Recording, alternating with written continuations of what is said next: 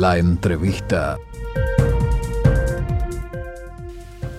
21 minutos pasan de las 7 de la mañana. Estamos comenzando el segundo bloque en La Voz de la Mañana. Queremos recordar nuestras vías de comunicación para nuestra audiencia. Nos pueden escribir a través de WhatsApp al 099-757-343.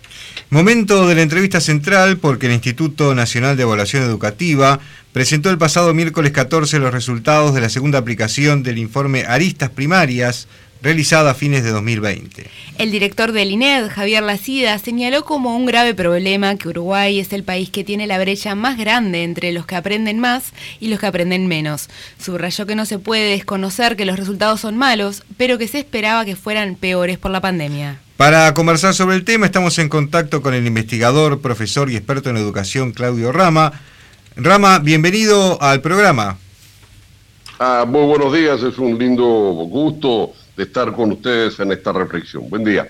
Buenos días, Rama. Eh, para ubicar el informe de aristas primarias, ¿qué es exactamente lo que busca determinarse en cada relevamiento? Bueno, eh, aristas primarias es una prueba que inició el Instituto de Evaluación Educativa para medir los logros educativos, concentrado en primaria, cuya primera versión fue en el año 2017 y que a partir de una muestra de estudiantes de tercero y de sexto año de primaria realiza una evaluación de los niveles de aprendizaje de esos estudiantes. Esta prueba que se hizo durante el año pasado, del 2020, había sido ya polémica la decisión porque el Consejo del gobierno anterior, del INET, había decidido posponerla para el año 2021 y las nuevas autoridades el año pasado resolvieron que más allá de las dificultades técnicas e inclusive de comparabilidad, sí hacer la prueba de eh, evaluación de logros educativos de primaria correspondiente al 2020. Bien, Rama, buenos días. Este, quería preguntarle, bueno, teniendo en cuenta que el 2020 fue un año particular, este, por el año de, la pandemia y lo que insumió también el tema de la no presencialidad, de la virtualidad, eh, ¿coincide con la CIDA de que los resultados no fueron tan malos? Eh, de hecho, eh, el tema correspondiente a malos o buenos es un escenario que siempre nos pone en una relativa comparabilidad, en el sentido que nada es bueno o malo. Indudablemente, eh, el informe, si lo medimos respecto a los datos del año 2017, eh, tiene limitaciones técnicas de comparabilidad, en el sentido de que efectivamente la muestra del año 2017, donde el 90% de los estudiantes estaban matriculados entre tercero y sexto año, es distinta que la muestra del año 2020, en el cual eh, el 78,4, o sea, casi 12 puntos menos, de los estudiantes estaban matriculados. El problema no es la comparabilidad necesariamente, el tema es medir la fotografía y además también este es un escenario de una primera evaluación que está haciendo el INET. Vamos a ver en los próximos meses diversas evaluaciones que nos van a ir dando un panorama mucho más complejo. Pero sí, yo comparto lo afirmado por el miembro del INET, de que efectivamente los resultados eh, son muy distintos que veíamos, veíamos antes un escenario mucho más trágico y hay elementos interesantes y muy positivos en este informe. Eh, Rama, el, año 2020 se puede eh, considerar como un antes y un después en lo que es la educación virtual a nivel mundial y en especial a nivel de nuestro país. Sí, eh, en todo sentido. Eh, en el sentido de que de alguna forma tuvimos una transición de lo que llamamos educación de emergencia, que no nos puso como si fuera plenamente una educación virtual, sino como una transición. Indudablemente, esta transición es diferenciada. En los ámbitos universitarios fue una transición mucho más potente, acelerada y con más eh, recursos y dinámicas de continuidad del aprendizaje. En el ámbito de primaria es totalmente diferenciado porque allí la importancia de la actividad eh, directa de los docentes en la, en la construcción del aprendizaje más allá de los problemas de que los estudiantes eh, no estén en el aula, estén en la casa.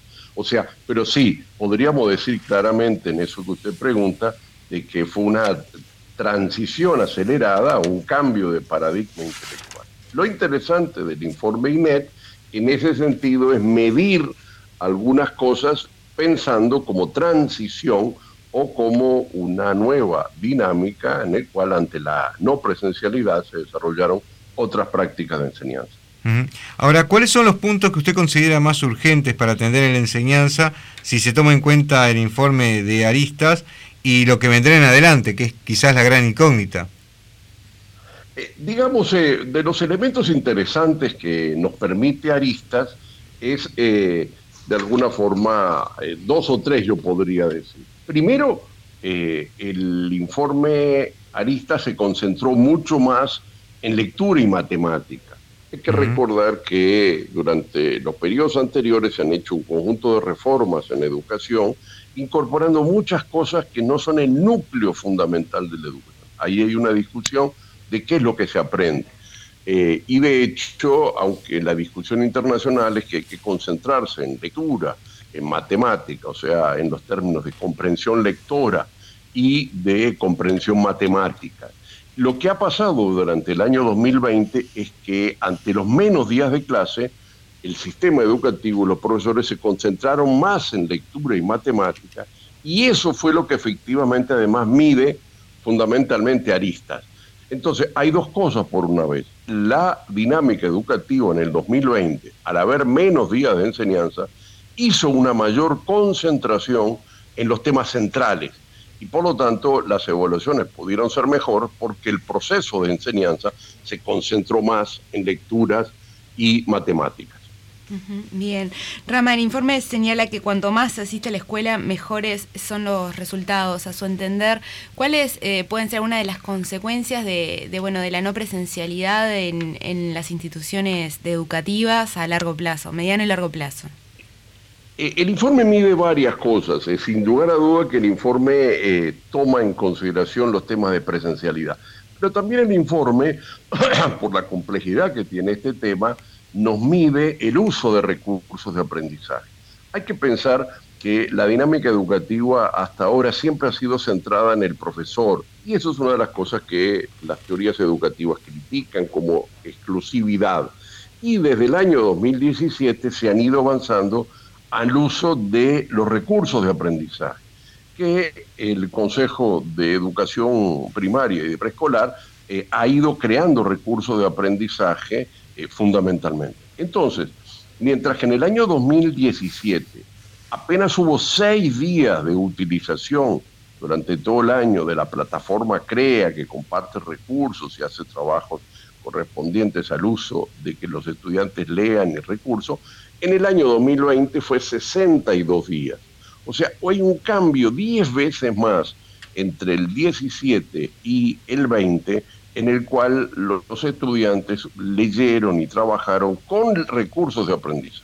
Esto es una transición que se está dando, que empezó en el Consejo de Educación Primaria en el año 17, en el cual se ha empezado a eh, centrar la enseñanza ya no solo en el docente, sino en los recursos de aprendizaje, en materiales especiales, en el libro de texto que cada vez está avanzando.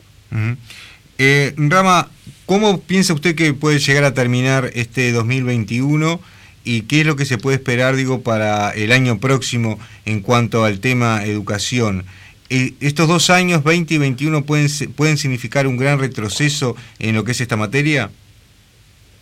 Eh, bueno, yo creo que de alguna forma eh, la incertidumbre y la duda que hubo durante el año 2020 ha sido, sobre todo los primeros meses, ha sido soslayada y reducida. Y hoy hay una estrategia mucho más clara y un camino mucho más coherente eh, vinculado a cuándo se va a terminar la pandemia. Hay que pensar que en el 2020 no sabíamos cuándo iba a terminar esto y en el 2021 ya lo sabemos. Por lo tanto, las estrategias son en el segundo nivel, eh, yo diría que también el cambio de Ceibal ha sido fundamental. Antes el Ceibal era meramente una plataforma de apoyo y eh, actualmente el Ceibal ha continuado creciendo dando equipos. En este año 21 se van a dar 100.000 equipamientos. En el año 2020 también hubo una enorme cantidad de equipamientos dados. Ya solo de aquí, de, de este momento, el primero de enero de este año, ya se han entregado 34 mil equipamientos. Pero en todo caso, además de eso, hoy el Ceibal permite hacer videoconferencias, se le ha incrustado una tecnología. Entonces, todo el tema de Ceibal también es distinto, hay más recursos de aprendizaje, hay una mayor capacitación de los docentes y por lo tanto hoy vamos más sólidamente, como lo ha dicho el presidente del CODICEN, hacia una educación que va a ir incorporando elementos más híbridos, más apoyada también en recursos de aprendizaje. Cuanto más recursos de aprendizaje, los docentes pueden trabajar mejor. Esto no es una sustitución ni lo más mínimo, sino una complementariedad. Y yo creo que hemos pasado parte del Rubicón y que los procesos de enseñanza van a ir mejorando claramente. Claudio Rama, investigador, profesor y experto en educación, muchas gracias por participar en nuestro programa. No, no, ha sido un gusto de compartir con ustedes. Eh, en todo caso, eh, yo creo que una sola cosa me, gustaría un poco también resaltar. Efectivamente, eh, el plan, la circunstancia y la evaluación de aristas nos pidió, nos permitió medir también la desigualdad. O sea, los estudiantes de los quintiles y de los sectores de mejores ingresos, o inclusive mejores en los barrios en Montevideo, donde hay situaciones económicas mejores han tenido mejores resultados. O sea, la, la salida de estudiantes de los sectores de más altos ingresos fue apenas nos llegó al 1% y la ausencia de los sectores de menos ingresos fue 5,4. O sea, una de las cosas lamentables ha sido durante este año la constatación de la desigualdad eh, el incremento de la desigualdad, porque las familias que tuvieron problemas económicos y problemas en determinadas áreas geográficas eh, no han podido hacer las mismas acciones que otros, y también hemos tenido problemas de conectividad en algunas áreas. Y estas son parte de las agendas que también hay que resolver. Hay que resolver las desigualdades, eh, hay que resolver, y en eso está trabajando fuertemente Antel y igual y el Ministerio, Codicena, efecto de en los lugares donde hay más dificultades incrementar. La inversión en el interior va a ser durante el año 2021 muy importante para que todas las ciudades de más de 5.000 habitantes eh, tengan conectividad amplia y potente que permita apoyar los sistemas educativos y hay que reforzar mucho más también estas desigualdades que se crearon, especialmente en un tipo de escuelas, que son las escuelas normales de barrio, no en las escuelas que son de tiempo completo o en las escuelas que se han hecho programas de Esto ha sido una fotografía importantísima, más allá de la película que nos da aristas respecto a la situación anterior y el punto de corte que vamos a ir midiendo a futuro, es una importantísima fotografía porque no se puede hacer política sin información, no se puede hacer política sin una claridad de datos, de análisis, de diagnóstico que permitan eh, tanto los equipos políticos que están a, cargo de los sistemas educativos como las autoridades y al público en general tomar criterios. Por lo tanto, fue realmente muy, muy bueno y esperamos nuevos informes. El Instituto Nacional está produciendo bastante artículos, trabajos. También estos días publicó un informe sobre la matrícula de educación obligatoria, proyección al 2025, que nos muestra todos los cambios enormes que está produciéndose en la caída de la tasa natalidad, la ley de, abortos en adelante, hemos pasado a una caída enorme. Y bueno, todas estas cosas impactan al sistema educativo. Clarísimo, Claudia Rama. Muchísimas gracias por acompañarnos. No, muchas gracias a ustedes, siempre a la orden y los felicito por el programa. Muchas gracias. Muchas gracias, Rama. Vamos a la pausa. Enseguida volvemos con el tercer bloque de La Voz de la Mañana en estado de situación por Radio Oriental.